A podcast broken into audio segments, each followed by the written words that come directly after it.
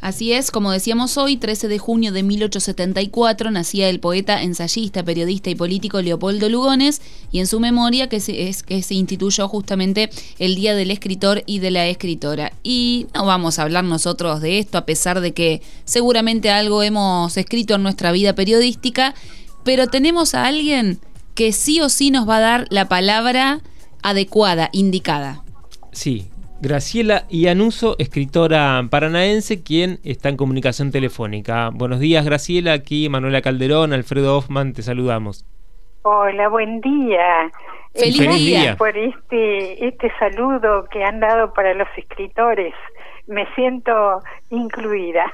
Bueno, Graciela, has presentado ya ocho libros. El año pasado eh, presentaste de 100 palabras. Hace muy poquito nada más también eh, presentaste aquí en la ciudad de Paraná Astrolabios. Contanos un poco de, de, tu tarea, de, de, tu profesión. De, bueno, te dedicas hace mucho tiempo a esto. Sí, en realidad me ocupo desde toda la vida, tanto que he sido profesora universitaria en griego y latín durante 45 años más o menos y eso va acompañado de una escritura abundante. Además he participado en programas de radio, siempre culturales, ¿no? Sí. Y, em, a esta altura de, de mi carrera y de mi vida ya llevo ocho libros editados.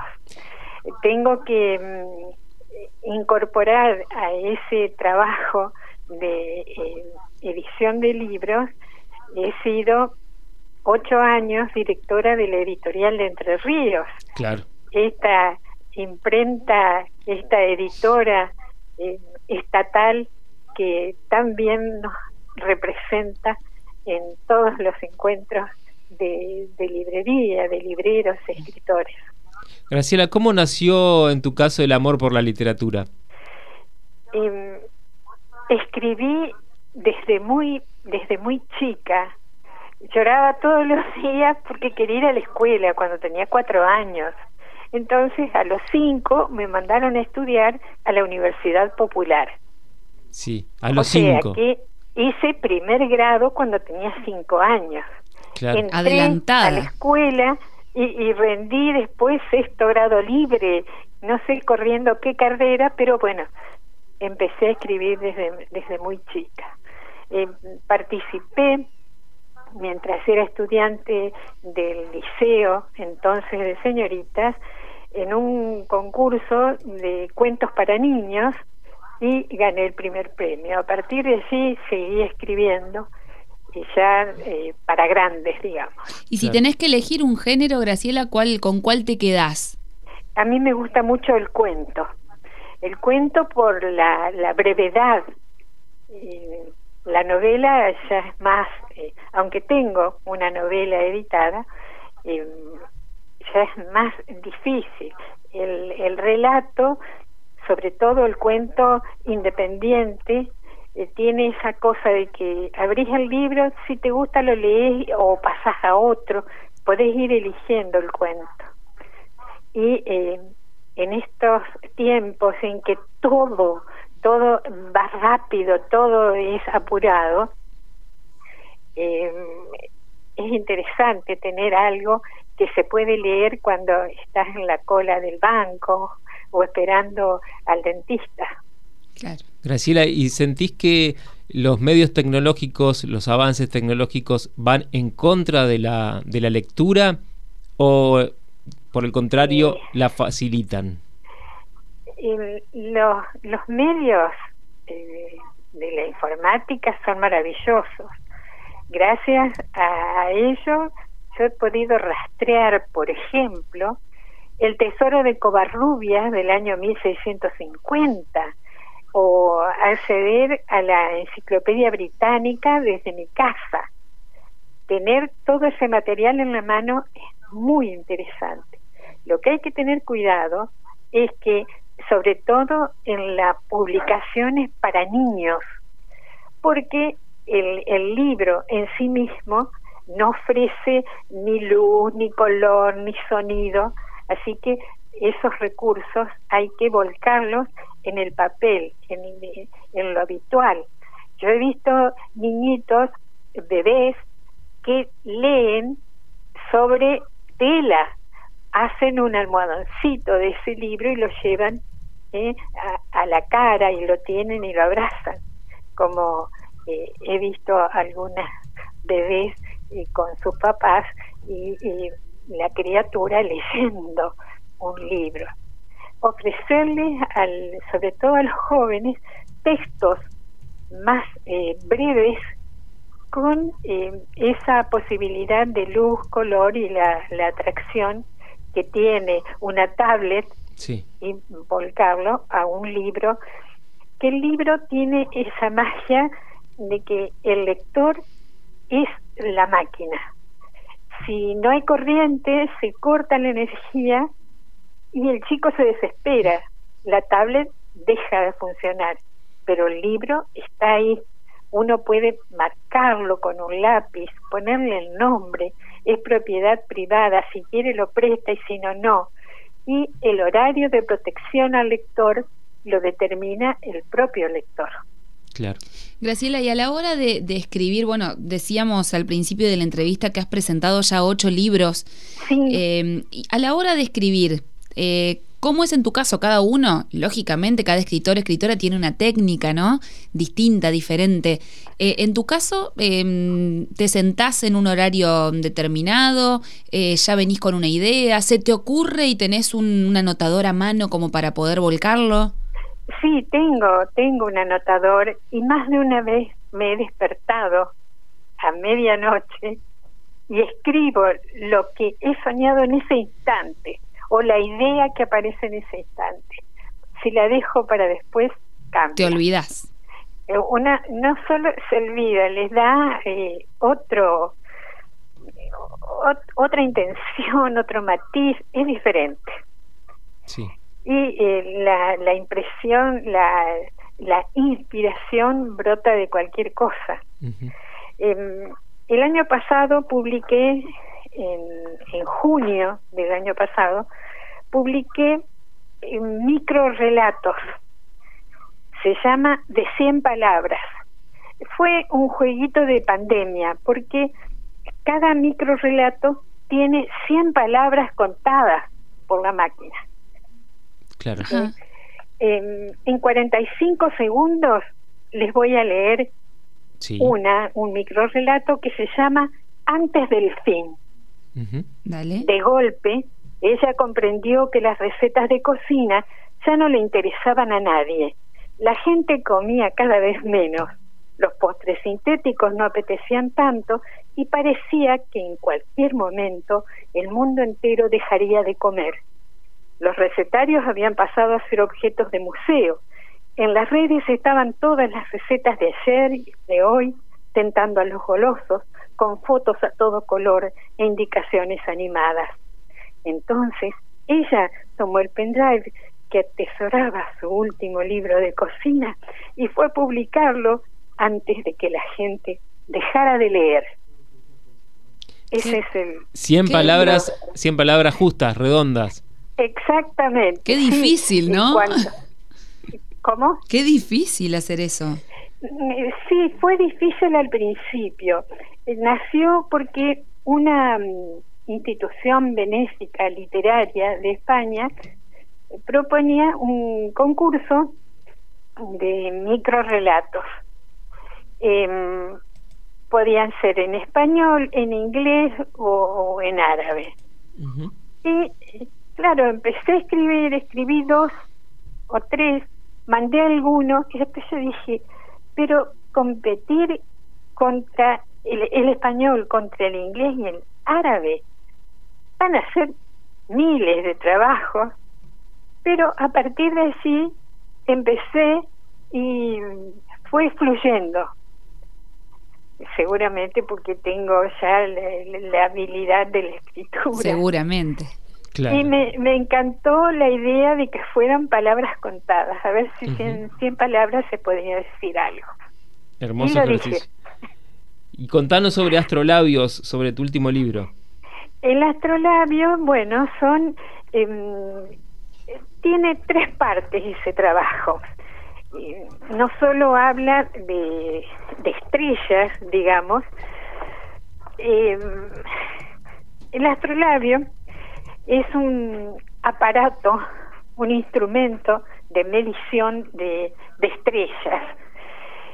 En, la reseña del astrolabio dice, en el universo, dicen los que saben, hay más de 10 cuatrillones de estrellas. Desde la más remota antigüedad, los astrónomos y astrólogos las cuentan, clasifican y denominan.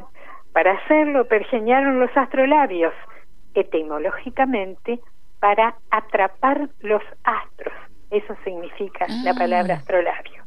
En la Vía Láctea, esa galaxia espiral donde vivimos, hay entre 150 mil y 200 mil millones de estrellas. En la Tierra hay astros que rutilan como el Sol a plena luz del día. Se han instalado en la comunidad lingüística y sobresalen con variado brillo sin que los hablantes se percaten de ello. No son estrellas novas, ni gigantes o enanas, sí variables cataclísmicas, son astros curiosos, erróneos o enigmáticos. Astrolabios comprende tres partes de siete capítulos cada una, donde se desarrollan el aspecto estelar mitológico, el semántico y el que nos llama la atención por ser claro y oscuro a la vez. Mientras tanto, entre cifras incontables, los simples mortales somos apenas un corpúsculo azul diminuto en el universo infinito. Qué hermoso. Graciela, ¿qué le Qué placer, qué placer escuchar. Sí. ¿Qué le recomendarías a algún joven o por ahí no tan joven que tiene ganas de escribir pero no se anima? ¿Qué le, qué le decís? Em, hay, hay que animarse a escribir. Em, por ahí dice, no, que voy a escribir yo, yo no me animo. Em, hay que decidirse y em, una vez que uno ha elegido el tema y tiene a lo mejor ha hecho algunos apuntes, borradores, y si, si tiene cerca algún profesor de literatura, no, no quiero decir algún corrector, porque es horrible decir corrector, em, pero alguien que pueda indicarle cuáles son las técnicas, a qué debe atender para escribir, eh, cuáles son los niveles de lengua, a quién va dirigido lo que está por escribir, eh, si es para niños, si es para más grandes, si es un tema histórico, si es geográfico, científico. Eh, tiene que tener bien en cuenta una serie de detalles eh, muchas veces el, la gente escribe y escribe eh, poesía o escribe sus pensamientos y no se anima. Además, eh, no es cuestión nada más que de escribir. El tema de la edición también puede ser complicado. no son baratos nunca, han sido eh, baratos los libros. Porque eh, la cuestión impresión lleva papel, tiempo, personal, eh, si va cosido, si va pegado, si tiene mm, tan número de páginas, si el papel es un buxel fantástico, si es de color natural, si es blanco, si es brillante. Entonces, no es cuestión de que, ah, hoy lo presento en la editorial de Entre Ríos y, en 15 días lo tengo listo. No. Eh, todo lleva proceso, todo es lento, pero no hay que desesperarse. Y el que tiene vocación por la escritura, que lo haga. Hay muchos talleres literarios eh, que pueden hacerse o, consultar a alguien. Eh, van a la editorial de Entre Ríos y preguntan allí seguramente el director que fue alumno mío y los, va a orientar magníficamente. Claro. Graciela, bueno, simplemente para mí nada más que saludarte, felicitarte nuevamente. Este, y solo tengo una sola pregunta, como alguien que por ahí escribe también, ¿considerás que, que la escritura es un trabajo o es algo más que un trabajo o es menos que un trabajo? ¿Cómo lo calificarías? Y la escritura es un trabajo. Con la escritura podés desarrollarte en cualquier lugar. El que sabe escribir, el que puede escribir, eh, tiene más posibilidades que el que se queda tranquilo en su casa y, no hace nada. Graciela, eh, y eh, de mi parte quiero consultarte cuál es tu próximo libro, si nos podés adelantar algo. Bueno, tengo... A ver. tengo ahí en la el, a punto como para la salida un curso de griego clásico, griego antiguo, que lleva eh, gramática, es decir, morfología y sintaxis del griego antiguo. A ese le falta muy poquito, me lleva tiempo porque hay que mm, controlar, vigilar todos los signos griegos que tiene, que son muchísimos. Por ahí al cambiar de un programa al otro de impresión, eh, cambia un dibujito y ya es otra palabra. Ese está eh, listo, pero incluso va a ser un proyecto bastante más caro, porque son muchas páginas y es un material muy específico.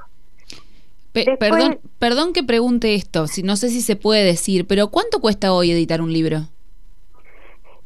Y mm, depende del tamaño del libro, sí. del número de páginas que tenga. Un aproximado, un libro estándar.